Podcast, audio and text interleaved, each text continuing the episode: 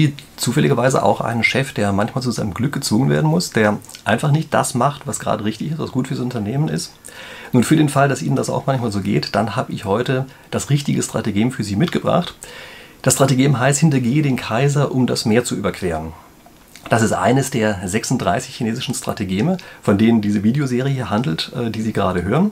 Es ist das Strategem mit der Nummer 1 und das ist auch der Grund, weshalb viele Leute dieses Strategem als erstes wahrnehmen und es ist auch zugleich eines, wo eine Geschichte dahinter steht, die eigentlich so obskur ist, dass viele gleich danach auch wieder aufhören, überhaupt weiterzulesen, äh, weil sie sagen, das ist ja so verrückt, damit kann man überhaupt gar nichts anfangen, das entstammt aus einer anderen Welt. Ich erzähle Ihnen jetzt erstmal diese Geschichte und danach zeige ich Ihnen, dass es überhaupt nicht aus einer anderen Welt stammt, sondern im Gegenteil, dass es etwas ist, was sogar wir in der westlichen Kultur eigentlich genauso anwenden und genauso kennen. Aber wie gesagt, ich erzähle Ihnen erstmal die Geschichte.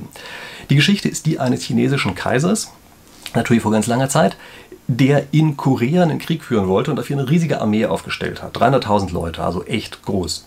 Und nun ist es so, dass um nach Korea zu kommen, man einfach einmal übers Wasser drüber muss. Und als er dort an dem Wasser ankommt, stellt er fest, oh das Wetter ist ziemlich schlecht. Und daraufhin kriegt er einfach Angst. Er kriegt Angst, dass seine Armee, so groß wie sie denn ist, schon bei der Überfahrt komplett untergeht und er dann ganz mit leeren Händen dasteht. Deshalb traut er sich da nicht rüber. Und seine Generäle merken das, aber die wollen natürlich weitermachen, merken auch, jetzt ist eigentlich ein dummer Zeitpunkt aufzuhören. Und die denken sich eine Liste aus und sagen diesem Kaiser, okay, ähm, vielleicht ist es sowieso ganz gut, wenn wir unsere Armee noch so ein bisschen besser ausstatten. Wir haben hier einen gefunden, der ist ein super Ausstatter für solche Sachen. Der kann uns hier die besten Gegenstände bringen, die wir noch brauchen. Äh, wir warten jetzt einfach mal noch ein bisschen ab, bis der die ganzen Sachen richtig ausgestattet haben. Dann entscheiden wir neu. Und solange gehen wir hier mal zu dem ins Zelt rein, dass sie schon mal ein bisschen erkundigen können darüber, wie das so alles läuft. Also der Kaiser geht mit, sie gehen in das Zelt. Großes Ding. Da drin ist natürlich alles super für ihn gemacht. Er freut sich, ähm, es wird gefeiert, es wird Wein getrunken, es wird gesungen. Und ähm, so geht es die ganze Zeit weiter. Und am nächsten Tag wacht der Kaiser auf und denkt, wow, habe ich denn so einen dicken Kopf? Ähm, irgendwie, das schwankt alles um mich herum, dreht sich alles, so viel habe ich doch auch wieder nicht getrunken. Geht raus und stellt fest, er ist überhaupt nicht in einem Zelt. Er ist in Wahrheit bereits auf offener See und seine Generäle haben ihn reingelegt, haben ihn statt in ein Zelt auf ein, eines der Schiffe drauf manövriert und die ganze Flotte ist also jetzt schon seit vielen Stunden unterwegs, sodass er schon gar kein Land mehr nach hinten sieht. Und Sie sehen, was jetzt passiert ist. Ähm, natürlich haben die Generäle ihren eigenen Kaiser hintergangen, deshalb heißt das äh, der Strategie hier auch so, heißt ja, hintergehe den Kaiser, um das Meer zu überqueren.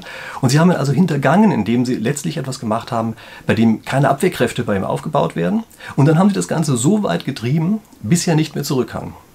Und das ist eine Sache, die kennen wir in der Spieltheorie sehr gut. Es gibt häufig Stellen, die einfach ein Point of No Return sind. Das ist der Punkt, ab dem es nur noch nach vorne geht und nicht mehr nach hinten.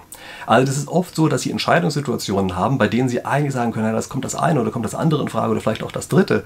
Und da schwanken sozusagen die ganze Zeit hin und her. Aber wenn eine bestimmte Schwelle überschritten worden ist, dann gibt es kein Abwägen mehr. Dann gibt es eigentlich nur noch eine einzige Richtung. Und in diese Position haben die Generäle jetzt diesen Kaiser gebracht. Also er steht auf diesem Schiff und er weiß, es gibt kein Zurück mehr. Wenn er jetzt anfängt und sagt, die ganze Flotte soll umdrehen, dann macht er sich nur noch lächerlich. Ähm, und so funktioniert das also nicht. Und vor allen Dingen, er kann auch nichts mehr gegen seine Generäle tun. Denn wenn es jetzt nach vorne geht, dann braucht er einfach seine Generäle.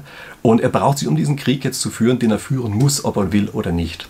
Ähm, und übrigens, er hat auch entsprechend reagiert, also für den Fall, dass das reagiert, wie, äh, interessiert, wie das weitergegangen ist.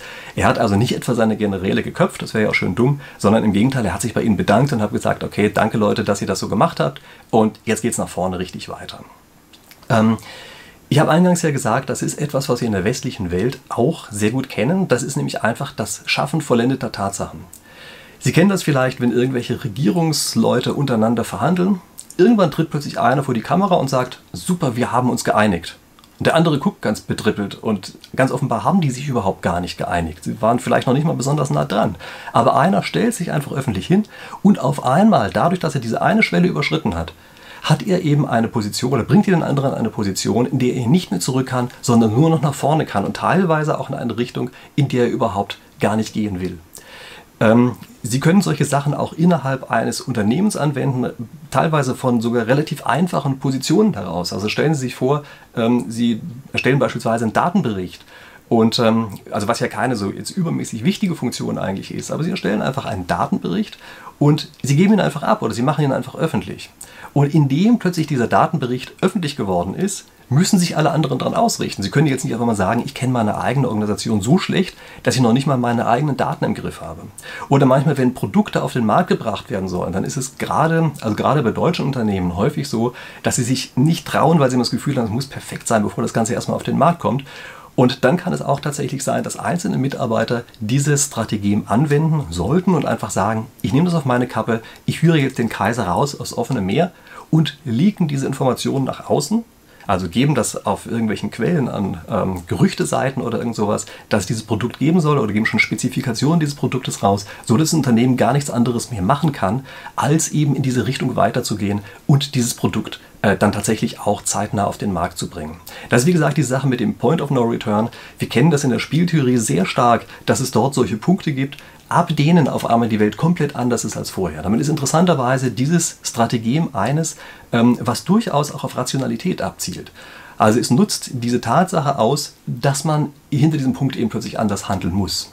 Und der Trick, der vielleicht in diesem Strategien drinsteckt, das ist der, dass vorher etwas gemacht wird, was keinen Widerstand auslöst bei demjenigen, der hier aus Meer drauf gelockt werden soll.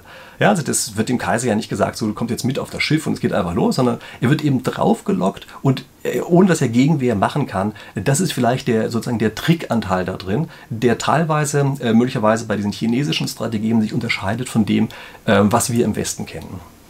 So, was man sich jetzt auch ähm, oder wessen man sich bewusst sein muss, ist, dass in diese Strategien ganz klar sieht und auch offen macht, dass innerhalb einer Gruppe, die man von außen als Einheit wahrnimmt, eigentlich mehrere Entscheider am Werk sind. Also es gibt ja dort den Kaiser und es gibt diese Generäle. Oder es gibt in dem Unternehmen eben denjenigen, der formal entscheidet, aber es gibt die anderen, die eigentlich untergeordnet sind aber eben hier teilweise Informationen haben oder weitergeben können ähm, und damit eben doch als getrennte Entscheider, Entscheider zu betrachten sind. Und das Interessante ist, dass jetzt innerhalb einer solchen Einheit ein solcher Konflikt ausgetragen werden muss. Denn achten Sie bitte darauf, gegen wen sich diese Strategie Nummer 1 hier nicht richtet. Es richtet sich nicht gegenüber der, ähm, der gegnerischen Armee, sondern es ist tatsächlich etwas, was die untergeordneten äh, Personen gegenüber ihrer eigenen ähm, Militärführung anwenden. Und das ist eine Situation, äh, die auch in einem anderen Zusammenhang von Bedeutung sein kann, nämlich manchmal hat man interne Konflikte, also interpersonelle Konflikte innerhalb der eigenen Person. Ich weiß nicht, ob Sie das kennen. Äh, Sie wollen einen Telefonanruf tätigen und Sie wissen auch, früher oder später müssen Sie diesen komischen Anruf tätigen. Sie tun es aber einfach nicht. Es gibt irgendeine Hemmung Sie machen es einfach nicht. Das ist genau die gleiche Situation, dass da ist sozusagen der Kaiser in Ihnen, der verhindert, dass Sie das machen. Und es gibt vielleicht eine andere Instanz, die Sie dazu bringen kann, diese untergeordnete Instanz. Und Sie können tatsächlich diese untergeordnete Instanz aktivieren indem sie einen Trick anwenden, äh, den man manchmal in, in verschiedenen Büchern findet. Ähm, ähm, ich gebe jetzt einfach mal wieder in einer Form, wie er mir eigentlich am besten gefällt, nämlich äh, sie aktivieren ihre eigene untergeordnete Instanz dadurch, dass sie die Augen zumachen, sie zählen 3, 2, 1, 0, dann drücken sie den Knopf und bauen einfach die Verbindung auf für das Telefongespräch, was sie nicht machen wollten.